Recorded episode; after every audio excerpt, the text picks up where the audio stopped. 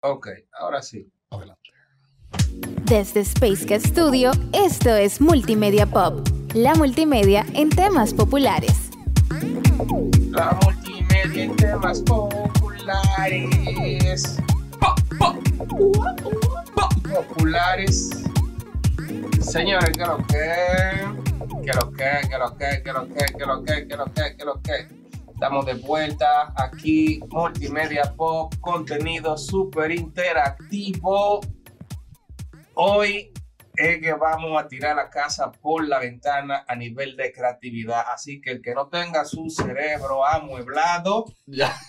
Que llame a LIR comercial. Wow, falló la gracia. esa gente. Ya, Quiero mi dinero Anótatela. para que se amueblen. Pero antes de meter el piquete, el flow, la bacanería, el swagger, la grasa, el yogur con probiótico a este episodio, Warner Olmos. Solo puedes hacer una cantidad de cosas en esta vida, pero si elegi- elegimos hacer una sola cosa, hagámoslo memorable. Walkie. Abreu. Tenemos que hacer las pequeñas cosas inolvidables. Totalmente de acuerdo. ¿Y por qué? Para que se acuerden de ti. Vladimir. Columna. Dirigida por Danny Boyle en el 2015, eh, tenemos ahí Steve Jobs con Michael Fassbender y Kate Winslet. Una película mu- muy controversial. Acababa de fallecer, pero este, nada, nos quedó el aprendizaje de lo que realmente fue un verdadero creativo. Un informático que era más mercadólogo que otra cosa. Eh, Ajá, te tiraste. Ah, se lo llevó para su lo lado. llevó pa' él. Sí Eh, o recogida no. fue ni uno. Sí o no, me lo va a discutir. Él era más del ámbito de lo que era innovación, desarrollo y mercadotecnia que en la parte de informática. ¿Quién, Déjate de ¿quién eso. fue ese? ¿Quién fue ese? Steve Jobs, Esteban Trabajos, Esteban Trabajo. Esteban Picota. Esteban Picota. Ay, ay, ay, ay, ay, ay. Bueno, em, en el día de hoy tenemos una persona bastante, wow, ¿cómo yo decirlo? A decirlo, a decirlo, decirlo, a decirlo. Diciéndolo. Claro, no me acordaba de eso. Moriste. ¿sabes? Bien, en el mundo tenemos todo tipo de personas que les encanta opinar, les encanta hablar, les encanta inmiscuirse, les encanta entrometerse, les encanta querer decirte palabras con la intención de supuestamente aconsejarte y decirte cómo realmente hacer tu trabajo y que quede de verdad bien para que los objetivos se cumplan con tu campaña publicitaria. Y están los tigres que de verdad saben poner el cerebro a funcionar de manera creativa. No son opinadores de Instagram. No son opinólogos de Instagram. Con nosotros, alguien que sus resultados hablan por sí solos, el señor Freddy Hanna. Eso. Gracias, gracias. Espérate, eso es falta de. Vamos a recordar eso. Este show es grande. Oye, Él es el, que le encanta a él. ¿cómo es que tú dices en el asunto de que No, no lo voy a decir aquí. No lo No digas. lo voy a decir aquí. Bueno, hablando Bueno. de creatividad, ya no, el, no. el- el hombre está hace Es- rato. Ya Es está no puede- fundiendo. Él no puede dejar de rayar. Está fundiendo. Señores, eso que él está haciendo ahí se llama boceto. Él está bocetando a ustedes, seres humanos digitales, Ideas. a mano, con un papel, Y no debería. con tinta. Y no debería porque tenemos aquí una persona que trabajó y ha trabajado prácticamente la mitad de su vida profesional en el ámbito de las grandes agencias publicitarias de la República Dominicana, con carácter internacional. Claro que sí.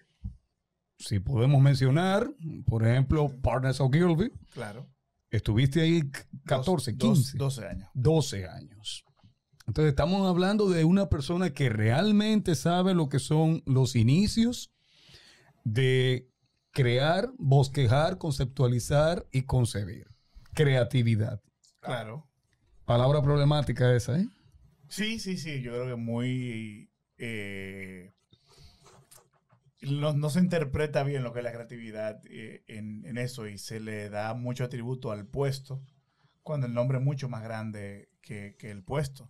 Director creativo. Director creativo. Ok. Creatividad. La creatividad se, con ella se nace, se hace. ¿Qué entiendes tú? Mira, eh, yo creo que, que la creatividad es, es la capacidad de poder ver de forma diferente lo que ya nosotros damos por automatizado. Entonces, eh, la creatividad no es algo de la comunicación publicitaria, que normalmente cuando estamos hablando y me hablan a mí, me están hablando de una creatividad en específica, que es la creatividad en comunicación. Eh, pero la creatividad es mucho más grande. Cuando lo que hace, inclusive, tú no puedes, si tú le quitas todo lo que ha sido la creatividad humana, es algo de nosotros, todos somos creativos. Inclusive, si tú le quitas algo ahora mismo, todo lo que está alrededor de nosotros, y tú le quitas la creatividad a, a esto, nos quedamos desnudos, porque todo lo que hemos hecho fue creado por una idea. Desde la ropa, vieron, de que vieron, si yo me pongo, ese, ese oso como que estaba más caliente que yo, si yo uso la, me pongo la piel del oso arriba, eh, yo creo que yo a estar más caliente y se inventó la ropa. Y así empezando ese, ese tipo de cuestionamiento que nos hacemos, de que nos preguntamos, ¿y si yo hago esto? ¿Qué pasaría? Esa es la creatividad. Y pasa, y simplemente el puesto de nosotros es creativo, se llama director creativo porque somos la parte de la creatividad en un tipo de empresas que se llaman publicitarias y se llaman agencias que nacieron a principios de siglo para eh, ayudar a, las- a vender espacios publicitarios en los periódicos, eh, ayudando a las marcas a que se promocionaran mejor. Hablando de promoción, y perdona, Sí. no se me quillen. Estamos aquí gracias a RD Store, 711 Clothing y a nosotros mismos con nuestro esfuerzo. Sí, exactamente. Continuamos. Se acordó de la comunicación publicitaria. Se, se acordó. No, es importante. Entonces, eh, ¿de dónde nace esto? Y ¿De dónde nacen las publicitarias y el enfoque que, que tienen de expandir el mensaje de las marcas a través de los medios y los medios masivos específicamente? En los medios masivos. Eh, Así fue como nació, no, yo estaba escuchando del periódico y las revistas. y entendí exactamente eso. Bueno, realmente doy una, una clase de creatividad y mayormente lo que doy es psicología de la creatividad para hacer entender a, a los jóvenes de precisamente que la creatividad no es algo inherente a las carreras de nosotros, sino que todo el mundo es creativo. Y es una y se lo defino fácil, es la manera en la que alguien resuelve un problema de forma novedosa y, original. Mira qué interesante. Eh, la creatividad es resolutiva. Tú no, no necesariamente ni siquiera tiene que ser original, ni siquiera tiene que ser artística, no es expresión, Resolver el problema. es resolver un problema de una forma diferente. Por ende, no solamente diferente, más efectiva que la anterior. Eso lo voy a anotar por ahí. Más Y- efectiva. que Claro, la Más porque si no, no, no se usa. O sea, tú tienes que, que lo difícil de la creatividad es que cuando tú lo resuelves, tienes que resolverlo de una forma original, pero mejor que la anterior. Sí, bueno, ori- original. De verdad yo puedo, eh, no tiene que ser mejor, porque si- sigue siendo creativo. Pero las que se quedan, las que funcionan. Dice, Sí. wow, esta gente, esta forma es creativo porque lo está haciendo mejor que como lo estamos haciendo nosotros, o por más rápido, menos recursos, o más. Y eso es lo que hace esa innovación. Y que eso yo le puedo que es creativo. Cómo él puede resolver problemas que todo el mundo lo hace de la forma A, él encuentra A.1 o B. O, lo- o usa la Z eh, y le quita, le cambia los palitos y se vuelve una A. Hay que hacer un- unas anotaciones de unir algo que dijo Angurria, que después lo dijo eh, eh, Ariel. Y ahora que lo dice Freddy Hanna acerca de, en sus aspectos, la, la creatividad. Por ejemplo, en el caso de la música, nos decía Ariel que los eh, proyectos exitosos son los que lo hacen diferente. No el mismo. En el caso de la música actual, que aparentemente es la misma, la misma, la misma. O sea, las voces, los timbres, que sean eh, diferentes. Y es lo que ese punto A, punto 1, A, punto 2, aunque es la misma, pero con un criterio diferente de resolver el mismo problema. Sí, y yo creo que ahí también tú tienes una cosa que es, yo estaba hablando fuera, antes fuera de cámara, hablando de, del proceso creativo y lo, lo importante que es la autenticidad. Nosotros buscamos eh, el- la necesidad de encontrar de, de- de la autenticidad en tu trabajo y la honestidad contigo mismo, encontrar a cada quien su propia voz, es la tercera etapa en todo en toda carrera creativa. Tú empiezas con Encontrar su propia voz. es, es- es- es in- increíble. A mí me, cuando vienen y me enseñan, muchas, muchas, mis amigos, mira mi hijo cómo pinta. Y de verdad, yo tengo, veo niños de 9 años, de 10 años, 12 años, que no tienen nada que envidiarle a artistas de 40 o 50, inclusive pintan mejor que yo a los 12. Pero tú estás en una etapa que lo que tú estás es copiando manga o copiando eh, tu diseño, tus fans. Y lo hacen súper bien, lo hacen igual. Y sienten que cuando llegaron ahí, lo lograron. Mm, Es el Ujú. principio del camino. Tú eres famoso no, no porque tú pintas bien, sino porque tú pintas como nadie más. Y eso es encontrar tu propia voz y, y darle para allá. decir, y tú creas algo nuevo, que es tuyo. Que cuando la gente lo haga, se vea que te estás rindiendo homenaje, pues te está copiando. Pero tú tienes que encontrar esa voz y esa voz solamente pasa dentro de ti. Claro, eso era como lo, lo que tú estabas mencionando ahorita, eh, y es algo que, que eventualmente, por lo menos yo sé que, que mis compañeros también se lo mencionan a quienes instruimos, y es que la primer, las primeras 1, 2, 3, 4, 5 ideas se les ocurren a todos, y después de la decimoquinta, sé que se dice.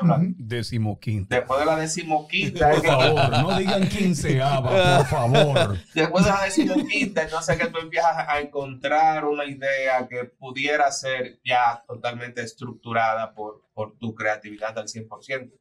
Sí, yo creo que, que, que yo, noto, yo hago un ejercicio exactamente eso. El ejercicio son 15 minutos, escribe todo lo que se te ocurra. Todo, todo, todo, todo. Y el primer proceso, tú vas llegando a los sitios normales. En el minuto 8 se te vacía la cabeza. Y ya tú no tienes más nada, crees que llegaste. Entonces empiezan a pasar las vainas raras. Hay un silencio de un minuto, un minuto y medio en tu cabeza y después empiezan a pasar las cosas raras. La vaina rara de la creatividad. Pero lo más pero no es cuando después de esos 15 minutos tú tienes tres vainas raras. Lo más chulo cuando tú agarras y empiezas a leerlo en el grupo y lees las cosas raras. Y la cosa más rara para ti resulta que es otra idea en la cabeza de otra persona. Y eso empieza una conversación y termina una idea que nadie sabe de quién es. Es la raíz tuya, los troncos, el tronco de, de Vladimir y, y el señor Olmo le pone al final La ramita. lo amarra, lo encuentra, lo ves, lo ves tú. Pero es un, es un gol. Es un gol que lo metiste tú, pero la bola viene atrás y te lo pasaron y, y pasó por tres gente para que llegara a ti, para que tú nomás la pateara para adentro. Entonces tú no puedes, el gol es tuyo, pero las asistencias son de dos gente y quien empezó la jugada otra. Entonces, eso es una muy buena idea. Cuando empiecen en un sitio y terminen de entre todos. Y, y yo creo que es algo que tenemos que, que- que entender. Y, y es lo mismo, cuando yo soy creativo, por ejemplo, nos sentamos nosotros a sacar una idea, va a salir totalmente diferente a que si lo hago yo solo. El eh, equipo Mientras uno te más peso tiene, más direct, como uno como director creativo, pone un aura, pone un, Ujú. un- un alma, pone una visión clara al equipo, como un buen manager. Y, y hay un peso, y hay un aura, hay un manto de uno. Porque como yo te como nos No es que hay una, hay una no. red conceptual. Entonces todo el mundo se siente partícipe pero de la idea. pero sale diferente. Pero sale eh, diferente. no, y, y que creo que lo más importante de todo esto que estamos hablando es que al igual que cualquier cosa, las ideas tienen que madurar. Entonces, eh, mientras más personas comparten de su experiencia, esa pequeña bolita de nieve que va rodando y rodando entre los conceptos de cada uno, al final se hace una cosa gigantesca. es que estamos hablando ahorita hasta de, de delegar y en un equipo creativo. eh, me lo imaginaba así, pero igualmente en, en ese sentido veo difícil. O sea, tú como director creativo no eres de las personas, y creo que eso sería un fallo en una publicitaria. Ok, mi equipo me tiene que entender mi idea aquí y que me la hagan eh, eh, tal como es. Lo que tú estás diciendo es que yo pongo a mi equipo que evaluemos todo la misma idea y que de esa salga una, que no tiene que ser la misma que yo tengo en el momento. Sí, sí, definitivamente. Si tú tienes una idea clara en la cabeza, ala. Y cuando yo tengo una idea, yo la tengo súper clara. Yo la hago, le- la diseño, la armo yo y la pongo aquí. Tiene que ver con esto aquí. Con el boceto que estoy haciendo. con el Sí. boceto. Sí, hay cosas que son que tú la tienes. eh, en el mundo tú lo ves claro. Y mientras más profesional, mientras más tiempo tú tienes, tú puedes ver la solución más clara. Y tú vas a tenerlo. O sea, hacer, eh, hacer un anuncio no debe ser difícil para una persona que tiene dos años trabajando eh, en publicidad. Se supone. Eh, ahora, hacer el anuncio en la voz de la marca, eh, bajo el presupuesto indicado, enfocado en el target y no eh, en una chulería. Claro que sí, es más difícil. Eh, conectar, que eso esté conectado a una estrategia más grande, o sea, es un trabajo mucho más difícil. Y Cuando volvemos a la palabra creatividad, eh, ninguno de nosotros somos creativos. Digo, somos creativos, pero usamos la creatividad para algo. Nadie es creativo por ser creativo. Entonces, nosotros usamos la creatividad para la comunicación. Eh, los eh, Einstein usaba la creatividad para entender la física. Eh, los, médicos, los financieros usan la creatividad para, para, para, para que tú, para que tú tengas más dinero en tu, en tu, en tu cuenta. Eh, los abogados usan la creatividad para que tú no caigas preso. O sea, cada, cada quien usa la creatividad es un arma que no es de lo del, del publicitario, ni del diseñador, ni del, ni del artista. El, el trabajo que el, el trabajo del artista es el punto de vista, De, es la voz, es que nosotros tenemos una capacidad de hablar un idioma que muy pocas personas pueden hablar. te voy Entonces, a, eh, eh, te voy a, disculpa, No, no, dale, dale, dale. No, no, estamos, estamos en esto. Eh, te lo voy a comparar, o digamos que vamos a hacer una, una analogía con algo. Yo tengo un amigo que es experto en dar cotorra. Es publicista. No, es artista, pero su experto da cotorra. Y tenía un montón de novias. Y nosotros decíamos, wow, pero que fulano es un experto en, en- en su cotorreo. Y me dice otro amigo, no, no es que le bueno, es que le tira 100 y pega 3. Sí, A todo lo que le pasa, sí. entonces, no sé si me entiendes la analogía en cuanto a la, a la creatividad y lo que estás haciendo. El ejercicio constante creativo de pensar tiene que ver con hacer constantemente 100 ideas de lo que sea hasta que por fin recuerdo que tengo un proyecto en, casa que tengo que resolver y se pega ese y dice, esto me resuelve el, el problema. Es decir, ahora mismo se te ocurrió una idea y lo estás bocetando de algo que tienes pendiente y aprovechas el momento para resolver ese problema, estés en el momento de la publicidad o, o fuera. Sí, el- el- la vida de artista no es lo que tú haces, es un estilo de vida. Tienes que decidir eh, vivir la gracias. vida eh, Gracias. buscando constantemente en cada segundo una idea, viendo una sensibilidad, encontrando eh, diseño, encontrando la belleza y la comunicación en todo lo que haces y tu expresión. Es el mundo, es una- un estilo de vida. Tú eres como un monje del arte y de la creatividad. Y tú vives por las ideas, para las ideas y para hacer que el mundo sea mejor a través de la belleza, las ideas y los conceptos. Ese es nuestro, es el, el rol que todos los que estamos aquí decidimos vivir. Y la expresión, pues somos comunicadores todos. Ahora, tu pregunta viene por el lado eh, que pasa mucho. Y es que nosotros manejamos una relación muy emocional con nuestro trabajo. Como es emocional, uno tiende a, apegarse. Entonces, cuando tú nada más tienes una sola idea, tú te enamoras de esa idea. Y tú no das chances, no puedes compararla, solamente la comparas con, el, con lo que te costó, con ilusión o con una visión que tú tienes que la puedes lograr cuando la idea todavía está un bebé, no está terminada. Entonces pasan dos cosas. O no puedes contarla bien, porque tú mismo no la tienes clara. A tu equipo, a las personas que van a estar trabajando. Tú lo puedes solo, tú le das para llegar a tiempo. Pero yo creo que, que una buena idea, y las mejor, lo que he aprendido, que las mejores ideas, las ideas grandes de verdad, ganan cuando están, cuando son buenas comparadas con otras ideas. Entonces, yo sé que esta idea es buena porque al lado de las cinco que tengo, esta está brillando. O al lado de este ruido está viendo porque sola es perfecta. Sola en una incubadora, en un papelito. Es lindísima. Y más cuando tú le hiciste, tú le ves un cariño. Entonces, yo le digo a, a mis, a mi gente, a mis clientes, a- digo que yo amo a todas mis ideas como una madre feudal ama a sus hijos. Tiene 14, se le van a morir 3, 16 van a salir medio idiotas y hay uno que es el que va a mantener a la familia. Entonces tú tienes que tener ese proceso de estar constantemente teniendo ideas, instantáneamente. No solamente mira esta, ahora si lo hacemos de esta forma va a ser así. ¿Qué tú opinas?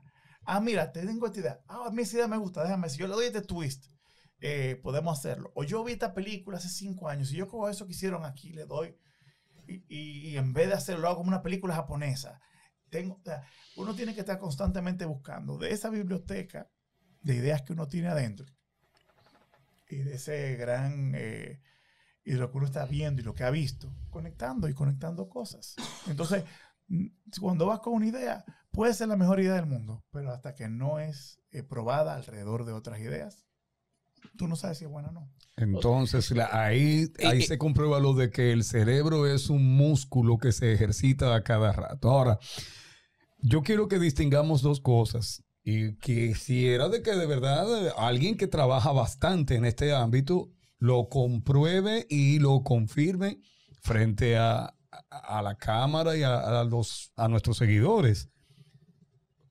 Freddy, cuando se habla de creatividad, ¿Lo funcional y lo estético se separan, se unen o cómo es el asunto? Lo funcional es más importante que lo estético. Gracias. Estúpido. Gracias. ¿Y cómo tú lidias con... Pero lo estético No puede faltar. No, no que no puede faltar, porque lo estético es... El estético es lenguaje también. Te cuento. Los precios promocionales. Exacto. Cuando tú estás diseñando un encarte, hay dos tipos de formas de hacer precios promocionales. El corre, ven ahora, precio grande, y el precio chiquito. ¿Cómo es? De que válido hasta agotar existencia. y tiene que ver con la voz de la marca. Entonces la estética está conectada a la voz de la marca. El un, un- tú no puedes hacer un especial de un reloj caro con el precio súper grande.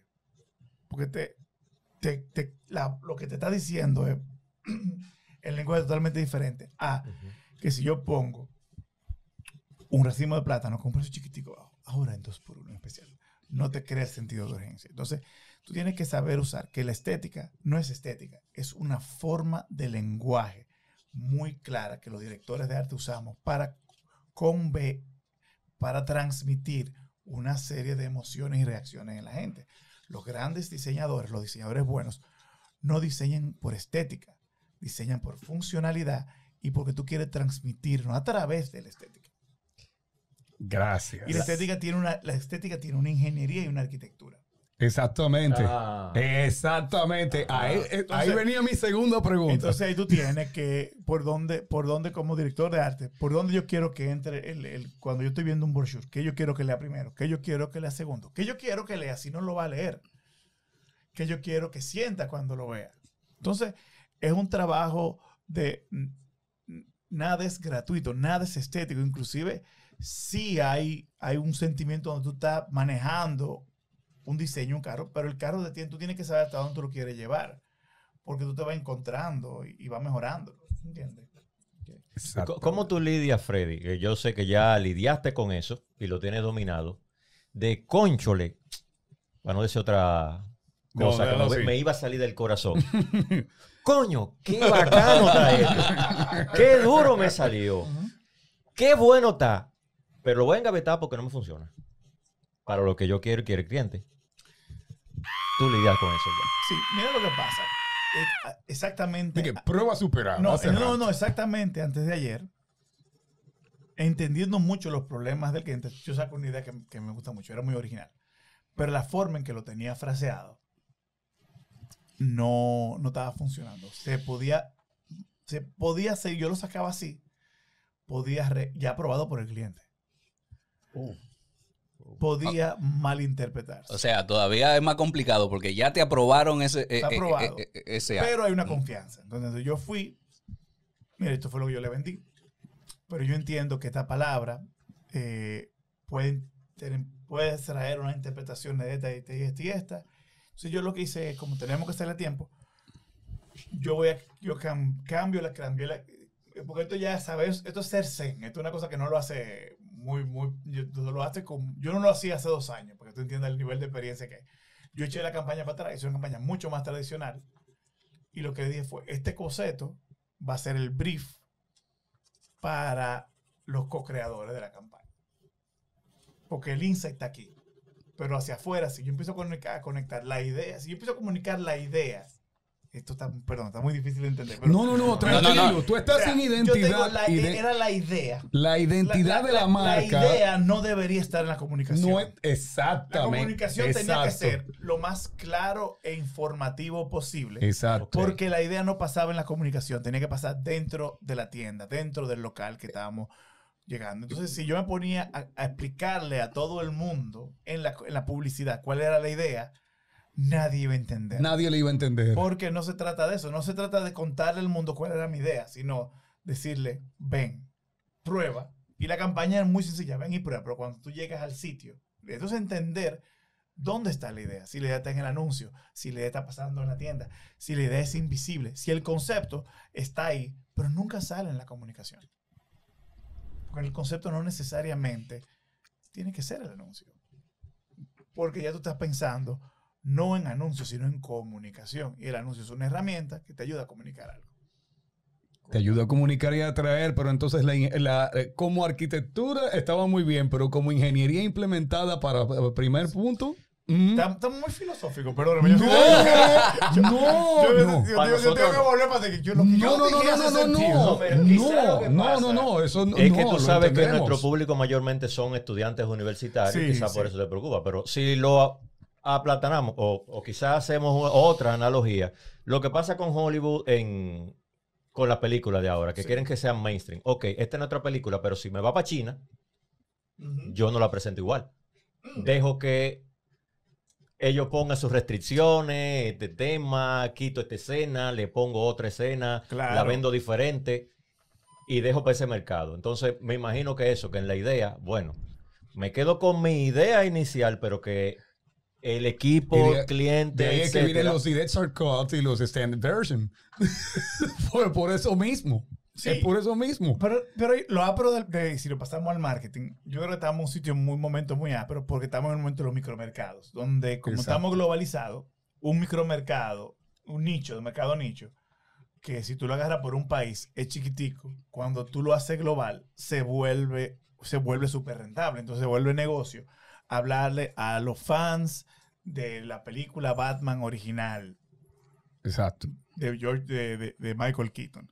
Porque aquí nada más hay tres gatos, pero tres gatos de aquí, tres gatos en Uzbekistán y los tres gatos de Corea del Norte eh, hacen un mercado suficientemente bueno para tú poder negociar, hacer negocio. Entonces, em- estamos entrando en un mundo donde nosotros no enseñamos, donde no existe el mercado masivo. Desapareció por completo. Todo el mercado es nicho. Son masivamente nichos masivos. esos son los que regularmente repiten la misma fórmula constantemente. ¿Cómo así? Eh, no, el nicho masivo mayormente es otra analogía. Ok, hay un colmado en una esquina y yo quiero poner un negocio, pongo otro colmado en la misma esquina y mi vecino va a poner otro colmado. Eh, pero te voy a preguntar de las Pero ideas no hay originales. problema porque podemos hacer, tú puedes hacer un colmado para bebedores de cerveza específico, el colmado de al lado es para los jugadores de dominó y el tercer colmado que tú tienes es eh, solamente para señoras que compran cubitos de... y Tiene todos los cubitos de, de- de cocinar. Entonces, en el mundo, el meta- es- está, está buenísima la, la metáfora. En el barrio, la gente que no le interesa, a veces quiere ir a comprar su cubito de, de cocinar, pero no quiere bregar con la gente que ve cerveza, va a ese colmado. Eh, la gente que simplemente tie- va a, jugar dominó, pero no le gusta la cerveza, lo quiere, va a jugar dominó y se siente ahí. Hay ocho meses de dominó y están con todos los amigos que juegan dominó. Y los que ven cerveza, van a beber cerveza y no tienen que, que- que ver a los tigres jugando dominó y terrellando la vaina al lado. Entonces, es muy ápero porque tú puedes tener tres colmados si tú, lo, si, si tú, si tú sabes muy bien a quién tú, quién, cuál es tu target y cuál es tu cosa. Entonces, Aún Sí, sí, así, sí, sí, ¿hace te- sentido? te- te- Sí, hace te- sentido. pero totalmente, eso es para que la gente entienda que pueden haber varias ideas que tengan una misma, un mismo fin, pero pueden tener presentaciones distintas. Y eso le hace ya totalmente atra- atractivo para los micromercados. Ok. Madurar la idea. Es decir, el tiempo de gestación de una idea. Estamos hablando de eso ahorita. Sí. En, En backstage. no hay un tiempo definido, yo lo sé. Pero tú dijiste que eres fiel creyente, lo dijiste. Crees en la idea que germina en un momento y que pueda tardar 10 años. Tu experiencia personal, Sí, sí. ¿qué ha pasado? Mira, eh, vamos a ser prácticos. No tenemos. eh, yo creo que las ideas toman su tiempo. Y hay ideas que llegan como un rayo. Pero tú tienes que entregar las cosas a tiempo. Y esto es un. Y, y tú tienes tu idea y tú tienes el, el, el- el entregable. O sea, y el ritmo, lo que hace, lo que lleva las empresas, no son las ideas, es entregar los proyectos a tiempo. Eh, y si te idea, no y lo bueno de una idea es que una gran idea dura para siempre. No, tiene, no, es, te- no es temporal, no es una cosa de, por ejemplo, cuando el real, el real time marketing que nosotros en Ogilvy era, era- era- eran, nosotros en Ogilvy, yo no estoy allá, cuando estaba- que, que se desarrolló mucho en Ogilvy entre el 2016 y el 2020, teníamos cuando estaba la acción de, de repetir, eh, de cuando está pasando algo, es- de una vez estábamos activos. ¿Cuál era la idea? ¿El posteo que dábamos en ese momento o haber pensado antes de preparar que, que había que estar, que, que la marca tenía que estar activo en ese momento y armar un equipo para que eso pasara? ¿Cuál de los dos la idea? Uf. Fuerte. Las dos son ideas. Las dos son ideas. Pero hay una pero idea. una. Que administrativa que germina ideas. Exacto. Entonces la otra normalmente son más ejecuciones. Lo que pasa es que le llamamos ideas también. Pues son porque la ejecución tiene una idea adentro. Pero, y, y a veces es difícil entender porque yo estoy hablando aquí mismo, no siento que estoy... Pero fíjate, No. pero, es, Pero- pero pero es lo mismo así. que tú dijiste hace un momento, la entender- arquitectura y la ingeniería de la ingeniería idea. de la idea, Y después tú tienes lo que se llama ejecución. Lo que pasa es que a veces la ejecución vemos como si fueran adaptaciones, que, que otra cosa. Mm, no. Pero la aplicación de un... un- hay, hay, hay, hay niveles de ideas. Y si tú ves mi historia, yo empecé haciendo ideas de... Uno empieza haciendo ideas de adaptaciones de diseño. O sea, mi jefe daba la creatividad y yo hacía tres versiones. Después uno pasa a sacar las campañas, las ideas de campaña. Después uno pasa a trabajar como director creativo de grupo, a ayudar y a sacar cosas mucho más complejas de, de- de campaña 360. Después en, en publicidad, cuando uno pasa a ser director creativo general, ya no hace la campaña, sino ayuda al equipo a sacar la campaña y ayuda al cliente a que la marca tenga coherencia. Cuando yo pasé a ser vicepresidente creativo, yo, estaba, yo ayudaba, mis ideas tenían que hablar de la marca a largo plazo. Entonces tú me veías a mí que nada más me involucraba en el eslogan. Pero, eh, pero el eslogan era la, era la semillita para que todas las ideas que salieran abajo, de, de un equipo impresionante que teníamos en ese momento, eh, del que Eugenio era parte, que está aquí. Eh, un saludo al compañero Eugenio que está por aquí detrás. eh, Detrás de las cámaras. Detrás de Mira, the está bonito. Y tú, y tú sabes cuál es, y tú sabes cuál es el premio más, tú sabes cuál, qué es lo más pero lo más pero lo más pero de ese momento en la historia de Ogilvy. Hoy, de las 10 agencias más importantes del país, 6 de los directores creativos estaban, estábamos juntos trabajando en ese momento ya. Su- Ya, pero era un Dream Team. un Dream Team. eh, Hoy tú agarras y tú dices, mira, estas son todas las agencias que están aquí. En esta agencia de, de la, de la que están resurgiendo ahora, no de las la- no de las tradicionales. Y tú dices, eh, Open Coming, aquí hay una, aquí hay otra. Todas, todos son directores creativos que están cogiendo fuerza. Liquid, Macan, hay muchísima, muchísima gente muy buena. Eh, Pero- Capital, la están rompiendo, Eh, Eso, rompiendo. eso es bueno que tú lo digas. trabajo. Eso es bueno que tú lo digas, porque eso, eso significa, eso significa que ahí hubo una cohesión de ideas, ahí hubo una conexión de, de creatividad y ahí hubo una conexión de trabajo, un espíritu de trabajo que le dio más adelante el caldo de cultivo a todo el que actualmente tiene una posición directiva, no importa el- la institución que sea. Eh, no sé si nos, va- nos podemos meter en esa parte. Eh, bueno, te lo voy a preguntar directamente y ojalá que sea hasta una crítica o, Ahí vienen las o un boche a mí mismo. Ahí O vienen sea, las espinitas. No, no son espinitas. Es- quedan espinitas a través de las carreras. Pero, por ejemplo, cuando yo trabajaba en Societa, que te estaba contando Sí. ahorita, eh, yo tenía el deseo de trabajar en publicitaria porque yo estudié fue publicidad, no directamente ilustración como carrera, que en ese momento solamente era Chabón que lo, que lo impartía, sino que publicidad, mención, ilustración. Era publicista. Y quería como tener la experiencia del mercado publicitario. Tuve muchos amigos que me dijeron que ya habían pasado por el área o que estaban en el área de ilustración, del diseño, mayores que yo, incluso algunos hasta maestros míos. Mira, eh, no te metas en eso, que el trabajo en la publicitaria no te no se acaba nunca. Es un estrés extremo. Eran de las cosas que me decían. Quédate ahí donde tú estás de ilustración, que es un trabajo más cómodo y tú estás haciendo, eh, digamos, parte monetaria igual, etcétera, etcétera. Me, aconseja- me aconsejaban sobre eso. Pero ya como maestro, yo quiero que mis estudiantes agoten ese, esa experiencia de la publicitaria. ¿Por qué? ¿Por qué? Mira un ejemplo allá. ¿Por qué? ¿Por qué? Yo, yo entiendo, yo, bueno, la pregunta fue directamente a ti, pero, pero en- eh, yo también soy eh, no partícipe de, de esa misma idea de que es un buen terreno de fogueo. Definitivamente, definitivamente eh, trabajar en una agencia publicitaria te ayuda a estructurar tu cerebro creativo. Y tú entiendes que cuando tú tienes una idea que normalmente es vaga, tú la puedes llevar de una algo gris, que como nace, a algo físico que funciona y práctico, hecho de una forma mucho más rápida. Y eso es lo que es, y eso es por eso que yo recomiendo que tú entres y trabajes ahí como un- una parte educativa y que tú aprendas a aterrizar ideas. Y si, no, y si el, el que le guste, La pasión es mejor. importante porque lo que tú dices, lo segundo, el estrés constante, eh, los cambios, eh, el entender a un nivel macro de para qué sirve todo esto y qué es lo que estamos haciendo, toma un tiempo. Mira, no estoy diciendo que era lo correcto lo que me aconsejaron. Fue algo que me aconsejaron puntualmente a mí. Pero, de pero son cosas diferentes, ¿tú entiendes? O sea, hay...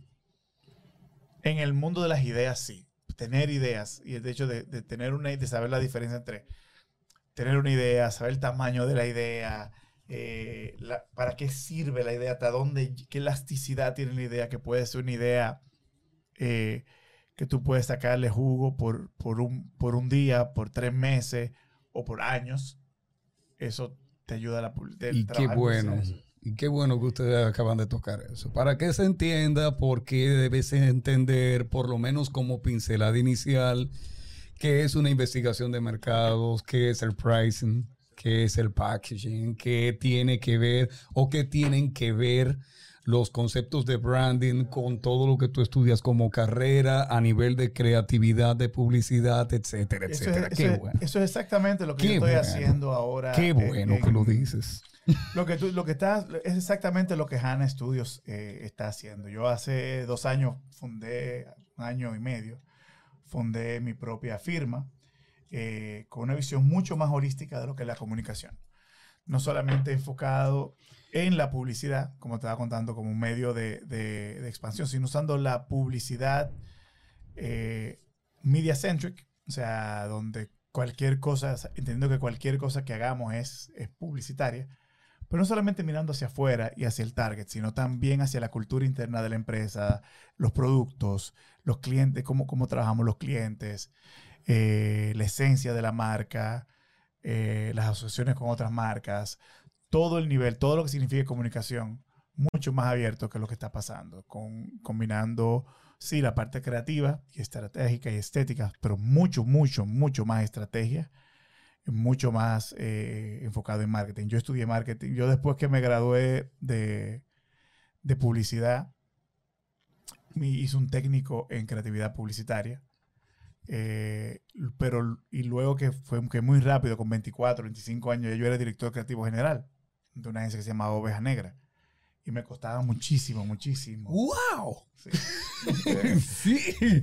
Y sí, yo, yo me veo más joven de lo que soy. Cuando, cuando, cuando Oveja Negra yo estaba iniciando en imprenta, Negra. trabajando como pre- eh, preprensista. Imagínate, ¿no? yo fundé Oveja Negra en el año 10 de abril del año 2000. Uh. Y estuve trabajando ahí hasta el Yo 18 me de octubre, 15 de octubre del 2004. Freddy, ¿Qué? hablando de, de fundar y de la creatividad como tal, de, de estudiar, em, ¿hay al- algunas que otras instituciones eh, aquí o tú tienes algo en, en proyecto que, que involucre el, el educar eh, futuros profesionales? No, no, en este momento no lo tengo, pero sí hay grandes, eh, hay escuelas de la creatividad que están pasando. Cada vez más, eh, hace un tiempo, a mí me gustaba mucho que había tres escuelas eh, que te llegaban a tres niveles de, de bolsillo, porque no es que todo, hay que entender, hay que entender los niveles, ¿tú entiendes? Y que no, no todo es, bueno, pero cuando tú eres pasión, cuando tienes pasión y tienes fuerza, el, el dinero no se vuelve problema porque te becan. O sea, pero tienes que demostrar la pasión por algo en específico. Entonces yo creo que, que, eh, ahorita hay una pregunta que tú me vas a hacer que yo tengo esa respuesta. pero. No, te quieres del agua ahora. Dale, dame, No, dámela, dale. dámela, dámela ahora. ¿Te pongo entre los tres o te digo el mejor No, no, creativo? la, la- la que está más para adelante. Dije, esa no, ese balazo hasta ahora no. Ah, pero esa, Eh, esa. con desde usted misma. No, no, pero Chabón, Unive, UAS, APEC, Pucamaima o el ITLA. mira qué interesante. Yo creo que es el estudiante que hace la universidad y no la universidad el estudiante. Wow. Esa sale en el primer corte.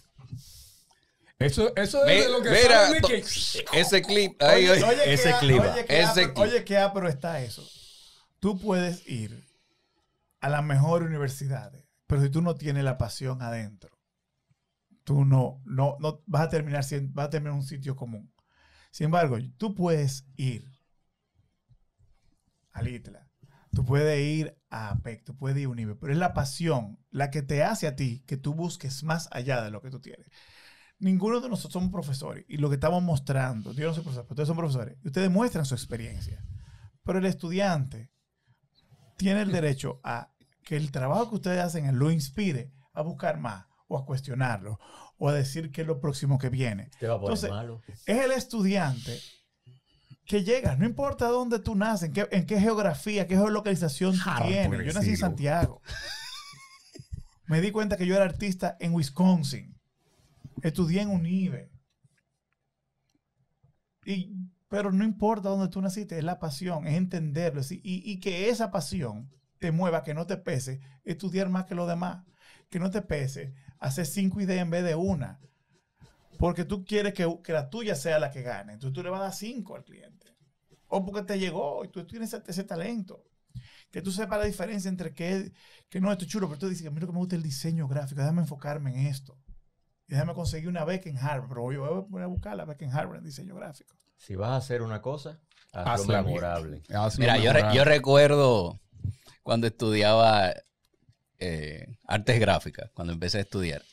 Un muchachito que venía de un, de un campo de Moca y que vivía en un barrio marginado de, de la capital. y que mis recursos no eran los, bueno, viendo de dónde vengo, pues se sabe que no había muchos recursos. Y con toda la buena intención del mundo, me aconsejan que si yo no tengo ni siquiera una PC en mi casa, ¿qué rayo yo hago estudiando? Diseño, no diseño, porque está bien, pod- podía eh, hacer terminación, ¿no? Como enfocarte en, en terminación, en, prepre- en prensa o fotomecánica, pero diseño, tú no tienes ni, una compu- ni un computador en tu casa. Y me lo pensé, serio, pero al final era lo más cercano, porque en realidad yo lo que quería estudiar era animación. Animación que había. Claro, y, y- y tu sueño no, no tiene que pararse por lo que tú estás viendo en la realidad ahora. O sea, nosotros somos las historias que nos contamos. Ya tú puedes contarte tu historia de que te éxito, pero saber que tal vez tú tú no estás más cerca que, que, que- que el, que- que el que tiene, el que nació con la PC en su casa y que estudió en el Carol Morgan que habla inglés. Pero hay un camino y hay un lenguaje y todo se aprende. ¿Entiendes? Cuando tú entras en publicidad, que nosotros tenemos, hay un, el trabajo, el craft de la publicidad. O sea, yo siempre digo, la creatividad no se enseña, pero se domestica. Entonces tú tienes que aprender a, a usar la creatividad cuando es como publicista. Yo cuando estoy diseñando, yo, yo también ilustro, yo también soy diseñador gráfico y hago branding. Pero mi cabeza es totalmente diferente cuando yo estoy haciendo un anuncio, cuando estoy diseñando un logo, cuando yo estoy haciendo una ilustración, cuando estoy haciendo un diseño gráfico editorial. Son tres proyectos diferentes, con tres formas diferentes de trabajo, con objetivos diferentes. Yo no, no hago un logo como, como- con, con mi cabeza de publicista.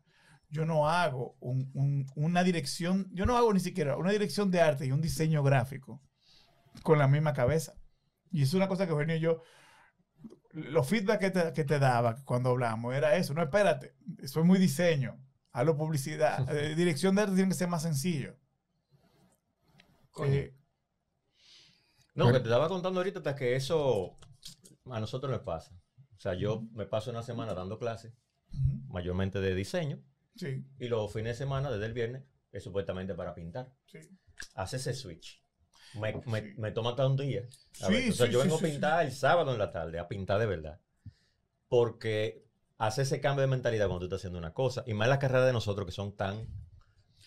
Es que, Ah, parece, es que parece lo mismo. Nosotros mismos nos confundimos. Creemos porque también porque, porque me gusta pintar, soy- so- somos publicistas. Yo, o sea, a mí por mi trazo de mi, por mi, mi, mi pintura, mi trazo, a mí nadie me va a dar un premio, pero las ideas que están dentro eh, valen tal un poquito más, o el humor que yo tengo que, uh, que más se parece más a mí.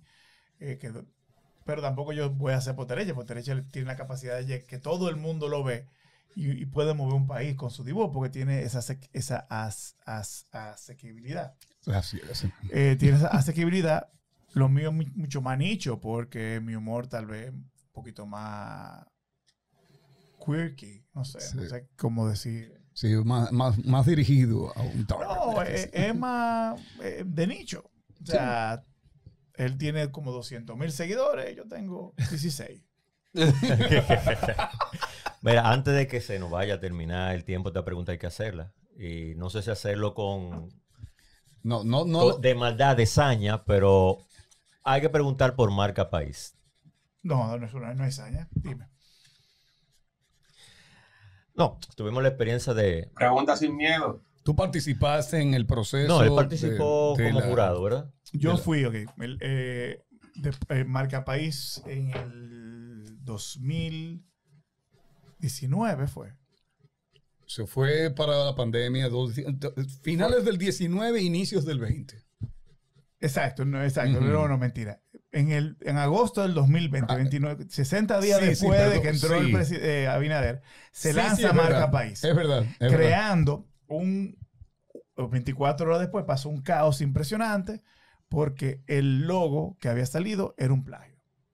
Para mí había algo peor de eso, es que ese logo no era un logo funcional, no era un logo, o sea, no podía usarse eh, las cosas básicas de un branding, de que tiene que funcionar invertido, que puede ser impreso o desde bordado hasta, Hasta grabado. hasta grabado, Oh, eh, que tiene que funcionar en pequeño. No, no tenía ninguno de esos checks. No tenía, eh, Me agrada la manera bonita en la que... lo- No, él lo está, no, lo está diciendo. Es que eh, lamentablemente hay nos- que decirlo. Y nosotros criticamos eso. Muchas opiniones a favor y en contra, precisamente porque quizás, vamos a decirlo, bueno, compañeros del área están No. involucrados en eso, Sí. pero igualmente No importa, el, el- el- eh, los procesos, los procesos de, uno no estuvo adentro, no, no podemos, no podemos jugar cómo salió, pero salió. Y tenemos que bregar con esto. Entonces, la solución al, a, ese trabajo fue una estrategia de, de- de- transformar ese momento eh, a través de rehacer el logo, el cual se rehace a través de invitando a estudiantes. Que es muy bonito, pero, Pero. podía ser, pero cuando tú le, pero Diablo, una Walker. marca país quizás es de las cosas más complicadas de hacer. Cuando veo esto y veo que y, y- y- y si yo llamé y traté de y, hablé con, con, con mi amigo para hacer y me, hice- me puse a la orden para ayudar a esos estudiantes porque si tú le dabas a esos estudiantes solo por más talento que tengan, la experiencia que conlleva manejar algo tan eh, et- Freddy, eh, eso lo que es- hablamos. es Suscepti- arquitectura. Perfecto, tan susceptible como Exacto. marca país que el 90% del país lo confunde con marca destino. Sí, exacto. Es muy difícil. Entonces, eh, creo que yo siendo más publicista, lo hice siendo más publicista que eh, hacia afuera, que, que diseñador gráfico en ese momento, con los mejores diseñadores de branding de este país. Llegamos ahí, nos pusimos todos de voluntarios, como todos tuvieron por parte de su... eh, ese- se- nos dimos cuenta que eso iba a pasar y, no, y se armó todo este proceso eh, que se convirtió en el reality show de eh, una República de Talento. Y eh, fue un proceso, quizás uno de los procesos más eh, transformadores que yo he tenido porque fue, fueron, eh, pero súper lindo porque creo que unificó mucho, creo que trazó una raya entre la diferencia entre la publicidad y el, el branding, creo que le trajo un respeto al branding, creo que el país entendió mucho el valor de una marca y como una marca cuando está bien no hay problema, pero de que está mal todo el mundo se asusta y empieza a ir por el país a hablar. No, y que va más allá de un naming, y que va más allá de un color, y que va más allá de ser un... si- eh, un Cre- ¿Cómo es? ¿Cómo creo es? que puso un en la- loguito. Creo un que, loguito. creo que ¿Qué puso en la palestra eh, todo por primera vez en, en medios masivos. Se habló de nuestro craft. Se habló de lo que hacemos. replanteó el concepto mercadológico. No solamente de lo que, de lo que tenemos entendido que es marca, sino que le hizo entender a una persona general que no eh, es del área que marketing no es venta, que publicidad no es solamente dibujar, etcétera, etcétera, etcétera. Definitivamente. Se lo comunicó de una forma, óyeme, de una forma violenta, pero efectiva. No, el caso de diseño de logos aquí, geniales, pero era lo que tú decías, o sea, no es lo mismo una, una marca y mucho menos marca país. Un Es muy- concepto es- tan... Es muy, muy, Y muy esto para hacer una isla tan pequeña, conceptualizarlo en una marca Esto, país. eh, esto no es una isla pequeña. Ese es el primer problema que tenemos en la marca. Nosotros pensamos que somos mucho menos de lo que podemos ser. La cantidad de los números que tenemos como país nos, no van, no, hay, una, hay una disociación entre los números que tenemos como país a como nosotros nos percibimos. Y te voy a dar este ejemplo. Tú sabes que aquí hay 10 millones de almas. ¿Sabes que Uruguay nada más hay 3? ¿Cómo fue? ¿Cómo fue? En Uruguay nada más hay 3 millones de gente. Y tú ves Uruguay como una vaina como más para adelante. Sí. ¿Tú sabes que Israel es la mitad de la dimensión física de este país? Sí, sí. Sí. Y Singapur ni se diga. Y entonces tú lo miras para adelante. Entonces nosotros tenemos una autopercepción de país que no se mide con la realidad. Tú sabes que si, que si tú haces una, una metáfora perfecta y tú dices que si el, si, si el vino fuera chocolate, esta sería Borgoña. Es verdad. O Es Napa verdad. Valley. Es verdad. Entonces, va- vamos, Sí. vamos, vamos. Es a- verdad. vamos. Tú sabes que si el fútbol fuera béisbol, esto sería Brasil. Brasil. Entonces, vamos a empezar a ponernos en nuestro puesto.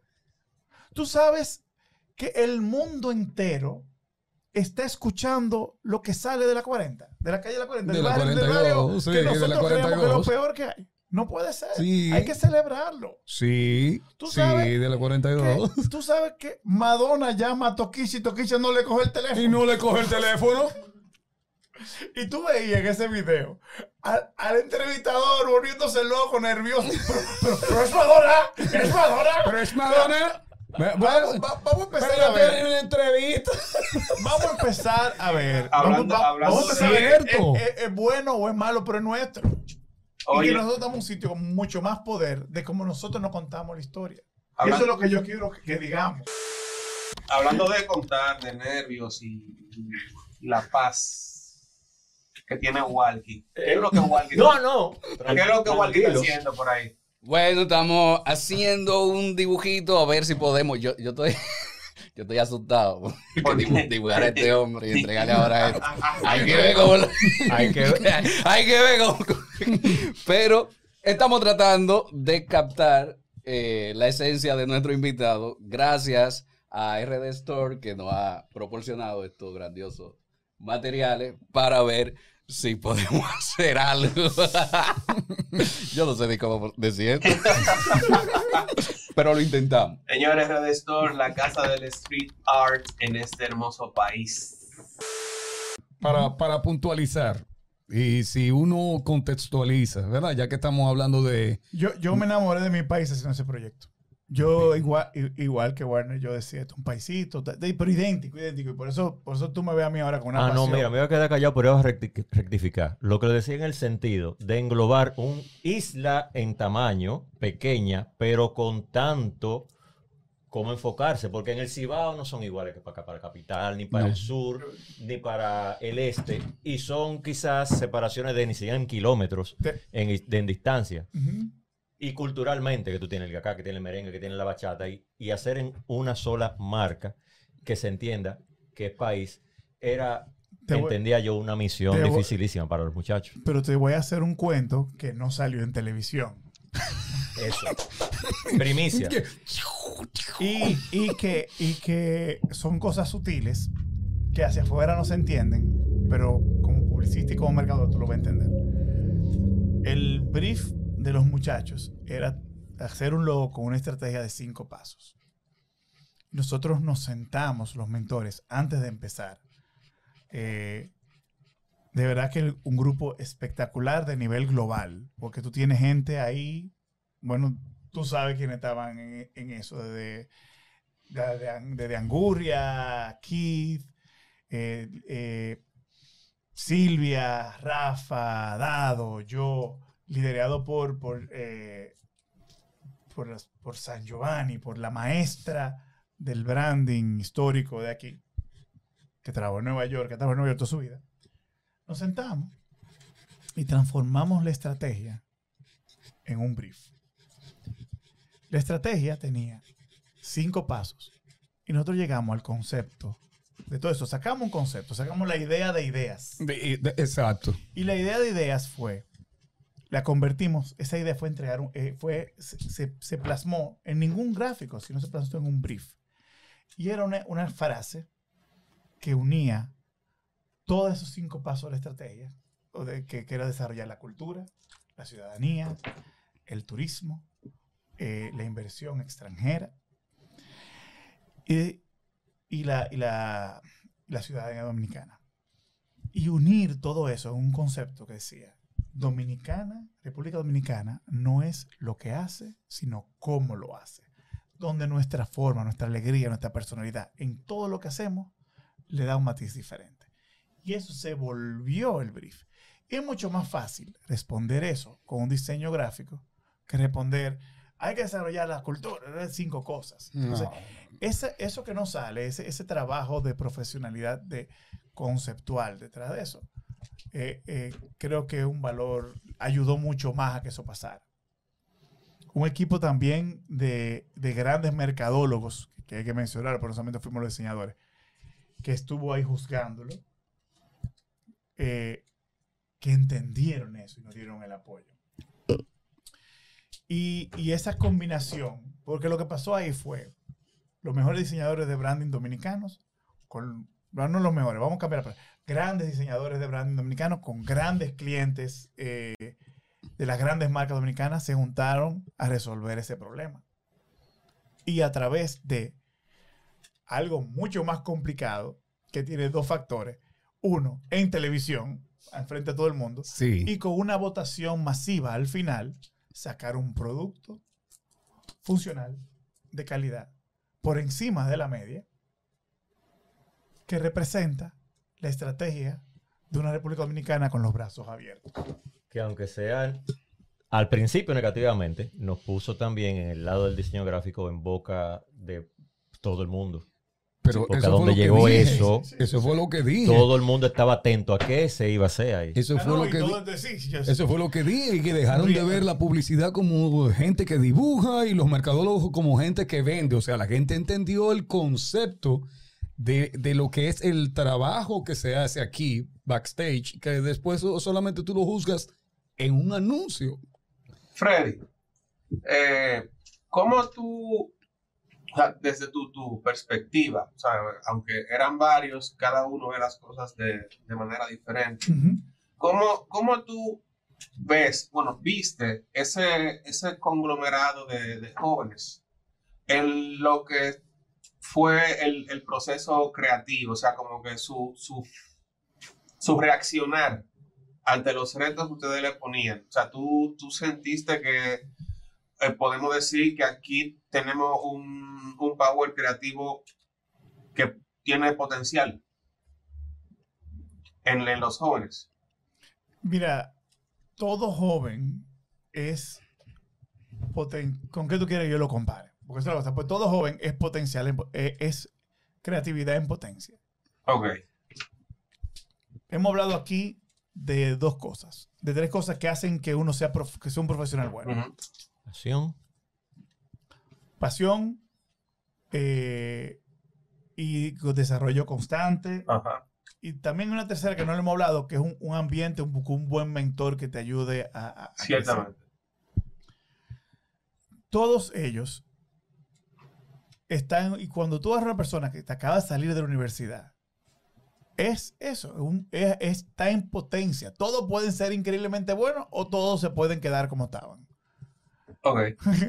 Como estaban, tenían talento, pero un médico con talento no puede perform the best, la mejor operación de corazón, de cerebral, ¿tú entiendes? Tú estás en un momento donde tú tienes que ser pasante, tienes que estar ahí aguantando por unos años para tú ser el mejor en el mundo. O sea,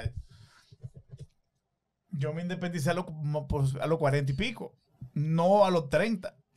Y, y, y fui y he fundado, y desde los 24 estoy fundando empresas, pero nunca me le iba a meter a la parte administrativa hasta que yo no me sintiera que ese era el momento, porque yo sentía que yo necesitaba de las grandes estructuras para aprender mejor de mercadeo. Con los grandes clientes tú aprendes. Gracias. Tú aprendes de los grandes mentores, de los grandes, de, de, la- del- de las grandes, de Ogilvy. Yo, o sea, yo no pudiera tener Hannah si yo no hubiera estado en Ogilvy anteriormente. Así que Esto, eso una etapa, ser- esto es una otra etapa adelante. Sí, así que eso de autodenominarse CEO a cada rato de forma me da la gana. CEO and founder. CEO. Yo soy el CEO. ¿Tú sabes lo que significa eso? ¿Tú sabes lo que significa eso? Bueno, yo no sé, pero se le chévere. Freddy, entonces, vamos a decirle empezar de nuevo. Toma, ¿tiene alguna dificultad? Hay gente que se niegan a eso. Concho, A reaprender. otra vez. A reaprender. Te Bueno, digo por la... Es, es, es muy. eh, que- es que de- sí, eh, eh, es, es, es incómodo. La pregunta es: ¿qué tú haces con la. Que si a ti la comodidad. A mí la comodidad me incomoda. A mí la comodidad me asusta. ¿Cómo así? Cada quien tiene su, su motivador. Eh, y el motivador mío es hacer trabajos que conecten con la gente. A ver. Las generaciones cambian.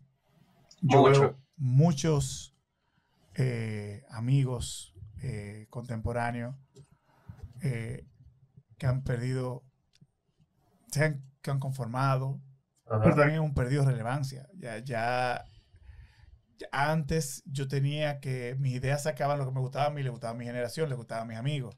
Ajá. Pero el, el mundo ha cambiado entero, el, el formato, todo ha cambiado. Todo lo que yo aprendí cambió. Y yo no puedo crear y juzgar eh, lo bueno y lo malo basado en lo que aprendimos, porque ya no existe. Antes trabajábamos eh, para hacer un comercial que salía en uno de los cinco canales que había local.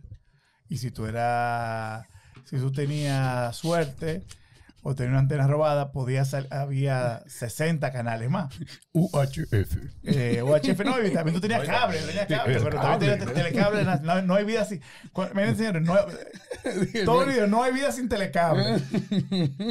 Yo me acuerdo de cepillo. Sí, Cepillo. sí, sí. Eso era una, cepillo. una, una gran campaña de, no, creo que fue Tony que la hizo. No hay vida sin telecable, una frase icónica. Eh, y, y era un- y era, fue buena porque era una realidad. Sí, en, en su momento sí. Dime ahora. sí. Y Ah, ahora. ah, no, Entonces, ahora ahora, ya no. tenemos personas más importantes, con más poder que los medios. Sí, ¿Entiendes? es- O sea, el poder de decir, no, Instagram, no es Instagram, No es Instagram. es la gente. El- el- la persona dentro de la plataforma de Instagram tiene más poder de llegarle a más gente el influencer. que los grandes que- que son creadores de contenido, porque ya no son influencers, es, ot- es otra Bueno. cosa. Pero un creador de contenido es un medio. O sea, tú no me digas a mí que la ocurrencia de Víctor con 1.9 millones de... no, Sí, yo hablo sí, mucho sí. de National Abogar, pero ahora hay que buscar estos nuevos tiktokeros. Sí, sí, sí. O sea, gente que cuando ponen un posteo tienen 600 mil personas que interactúan contra eso. ¿Tú sabes lo que son? ¿Tú sabes cuánto estadio Quisqueya son 600 mil personas? Exactamente. Eso o sea, te voy a decir el número. La temporada entera de béisbol en este país debe llegar alrededor de 600 mil personas ya lo sabes. al, al estadio. O sea, 600 mil personas es seis conciertos de Bad Bunny aquí. No, y que En te, cada posteo que lo están viendo, ustedes tenemos que entender el poder de eso. y que te, y que te comentan y lo ven simultáneamente. Mira, contestó Eso la esto- ahí pero eso es en una plataforma de las cinco que él tiene. En un- exactamente. Exactamente. ¿Entiendes? Que eso es lo que hay que entender. Mira qué bueno que se contestó por ahí mismo. Se, contestó se sola la pregunta. sola. Ah, Entonces bien. tenemos que entender que, que a mí me encanta mi, mi- trabajo. Y mi trabajo de, de como comunicador me fascina, me, me encanta. Me encanta esa capacidad de conectar con la gente. Entonces, si yo no estoy eh, con, la, con el cambio, eh, no soy bueno. Automáticamente, no es que tú eres de los mejores porque tienes un premio, automáticamente soy malo. Porque estoy haciendo, estoy, estoy haciendo una cosa que funcionaba hace 10 años. Entonces, yo creo, llegué a un momento en que entiendo que, que la única, que, que haciéndolo, tomándome el riesgo de haciéndolo diferente desde, desde un lugar in- totalmente independiente, es la forma más fácil, sin tener que poner comprometido la- el trabajo de mucha gente, sino eh, hacerlo, que la mejor forma es hacerlo de un canvas en blanco. Y de ahí nace Han Studios. O sea, yo lo pude, yo tengo una relación con Ogilvy increíble, hacemos trabajo juntos, pero yo entendía que la forma de hacer lo correcto era blanco, canvas en blanco 100%. Que si se joda, me joda yo solo. Así mismo. Mira, No va a pasar, pero la, la pregunta de ahorita, la, la más difícil, pero te lo voy a hacer de otra manera. dale. ¿Qué es para ti ser el mejor? Porque eres considerado de los tres mejores creativos del país. Ok. ¿Qué es para ti ser el mejor? Yo fui considerado uno de los tres mejores creativos del país. Por un, y quiero que esto quede claro. No hay una vaina que se llame el mejor creativo. No Gracias. hay una cosa, se llama, ¿qué se llama? El, el mejor creativo solamente lo puedes decir a través del tiempo y la constancia del trabajo. Tú agarras y tú miras el portafolio del muchacho. Primero tiene que tener muchísimo tiempo y haber visto, mira, él hizo esto en esto, y después hizo esto, esto, y después hizo esto, esto. Esto fue una cosa, esto es icónico, esto fue bueno, esto cambió esta marca, esto cambió aquello. esto cambió- Y tú puedes verlo para atrás y decir, mira, en toda la historia de toda la gente que han pasado, en esta época este fue el mejor, en esta época fue el mejor. ¿Qué es el, yo el premio que tengo, si tú te pones a, des- a descuartizarlo y verlo desde un punto de vista eh, sarcástico, es en el año, en este año, eh, se hicieron muchísimas piezas de publicitaria, la agencia a la que yo pertenecía ganó lo suficiente para que mi puesto como director creativo, a una cosa numérico, quedara entre los tres mejores. Ese año. El año después soy de los peores. Entonces, y este año que no estoy participando, no sirvo, no existo. Entonces no podemos medir el talento de las, comparar el talento de las personas con esto. Son achieve, achieve, eh, cosas que llegamos y que Sí. logramos porque decidimos participar. Logramos porque y se invirtió, o sea, porque tú decides participar, porque tú decides probar las ideas que tú crees, de las cuales tú crees en ellas, porque tú decides eh, jugar el juego de, de la originalidad. Lo cual, lo Y cual de, la, y de- y de la calidad estratégica, porque son dos dos premios diferentes. La vara se premia la originalidad, en el EFI se premia la estrategia. Nosotros eh, en Ogilvy eh, el primer año arrasamos, eh, era, era, porque era el formato de Ogilvy, un formato de, eh, de que cuando yo lo dirigía era un formato totalmente, y desde que nació la compañía, desde que Honor y Milagro la fundaron, era una, una, una compañía de estrategia. Que tenía, le faltaba el- que, que tal vez cuando yo llegué el peso de creatividad no era, estaba un chin cojeando y yo le di el peso y, y se- se- el carro se niveló y corrió ahora. Y sigue va a seguir corriendo para siempre porque esto es la filosofía no solamente de Honora, sino de Ogilvy, el fundador. La, la semilla Y- que germina. Exacto. Entonces, eh, se ganó, se, quedamos número 34 en ese momento entre, la- entre las 20 mejores, entre las, 100 entre, las- entre las agencias más efectivas del mundo. Eh, se ganaron el Filatam, se ganó un León de Canes. Somos las, nada más hay dos agencias con Leones de Canes en este país, que es eh, Paez y Ogilvy, nosotros. Eh, se, se hicieron muchísimas cosas, pero sobre todo se hizo trabajo que me encantaba, que pusieron al país entero a hablar de forma positiva. Porque es muy fácil hacer una campaña que ponga al mundo a criticar. Pero si tú quieres llamar la entonces, atención, eso es fácil. Pero, pero entonces, por, por lo menos de mi parte, a mí me gustaría que tú lo vieras como última pregunta. Por lo menos de mi parte. No, yo tengo otra. que no es ¿Sigues entendiendo que la gente debe leer y dejar de creer que ya lo sabe todo para que siga aprendiendo? pero- respóndeme tú la pregunta que tú me acabas de hacer. Porque es que no, es que hay gente que cree que ya lo sabe todo. si tu curiosidad murió, lo siento mucho. Gracias. Ahí está. Mira, la pregunta que no se nos podía ir. Que en paz descanse. La creatividad y la IA. Ok. Ay, mi madre. Estamos hablando ahorita de... Y ahora. Y ahora.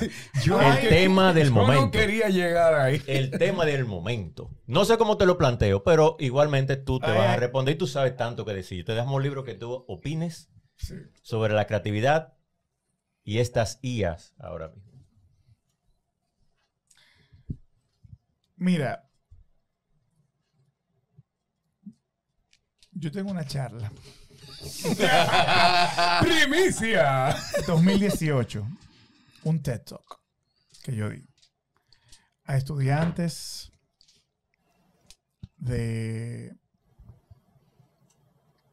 de bachillerato. Me invitaron a un TED Talk de, y lo que le dije en ese momento, pla- planteaba el hecho de que en un futuro la inteligencia artificial va a tomar el 90% de los trabajos de nosotros. ¿Y qué deberían estudiar ellos? Y lo que yo le decía era que sean artistas.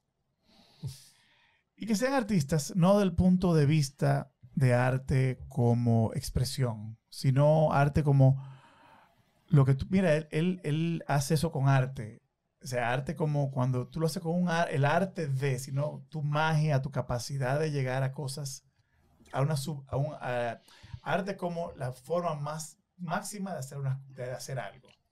El, Como cuando- talento personal para hacer algo. O sea, tú tienes- él, tiene, él, él tiene arte para hacer chiste. Él tiene arte para Él, él, él para él, o sea, para que él ama- hace unos lazos con arte. Es esa magia que uno tiene. personal Y brand. empiezo, y, y- y- y no le voy a decir, este, la, la, la, no voy a tirar la, la charla entera, está en, en un TED Talk. Si ponen Fred Hanna TED Talk, va a salir. Eh, es, el, es el- es el TED Talk con menos vistas de TED, de TED Talks del mundo. Tengo el récord. Ah, ganaste ahí, ganaste, ganaste. Yo creo que tiene 15. Y todas son mi mamá. Eh, empieza a plantearte cosas de, de que, de que la magia que uno tiene como humano eh, no, no, no, hay que, hay que resaltar la individualidad. Hay un posteo que me encanta y estoy dando vuelta porque esta respuesta no tiene una respuesta de sí o no. Es que ya que perdimos la guerra de la inteligencia artificial, vamos a disfrutar de la estupidez natural. Exacto. Y, y- Anó- Anótalo ahí. yo creo, Anótalo ahí. ¡Demonio!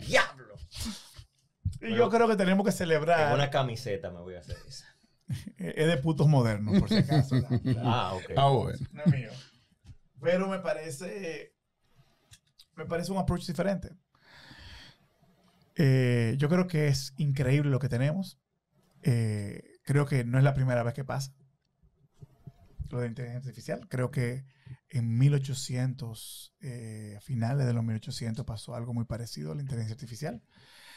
Eh, había una tecnología que se llamaba pintura en óleo, donde si tú Cierto. querías durar para siempre, te pintaban. Eh, así venían unos ilustradores ustedes y pintaban. Te pintaban el cuadro y se quedaba el cuadro para siempre, todos los sitios. Pero se inventaron una vaina que se llama la fotografía. Todo el trabajo de los pintores, ¿qué vamos a hacer?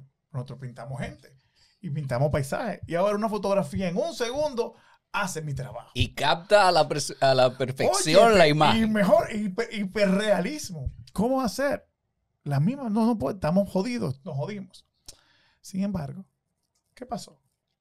Coexistieron. Quizá no. Cada quien encontró su camino. y quizás el mejor periodo de la historia del arte nace porque automáticamente nace, nace un impresionista, nacen los fauvistas, nace el cubismo, nace... eh, eh, en cuestión de 50 años está la mayor creatividad en el arte y tomó un rol totalmente diferente, donde un cuadro ahora es valorado de una forma increíble porque es única y hecho por una gente. Y, y Shutterstock vive de lo más bien. Sonidito ahí. Lo mismo bueno. que pasa con la fotografía. No se, no se han muerto de hambre los fotógrafos porque salió la imagen de banco, los bancos de imágenes. Exacto. Entonces, vamos, no le vamos a- no le podemos tener miedo. Tenemos que aprender a diseñar. Y habrán los prompt artists. El arte y la humanidad. Yo trabajo con inteligencia artificial y es aperísimo. Pero, nada, ser director creativo de una inteligencia artificial al principio, ¿cómo es lo que pasa? Si tú te encuentras, volviéndolo el primer, primero, si después de que tú haces las cosas bien técnicamente y empiezas a encontrar tu voz, solamente te pueden imitar cuando tú encuentres tu propia voz. Solamente te van a ti, te van a poder imitar porque te vuelves un original. ¡Tum!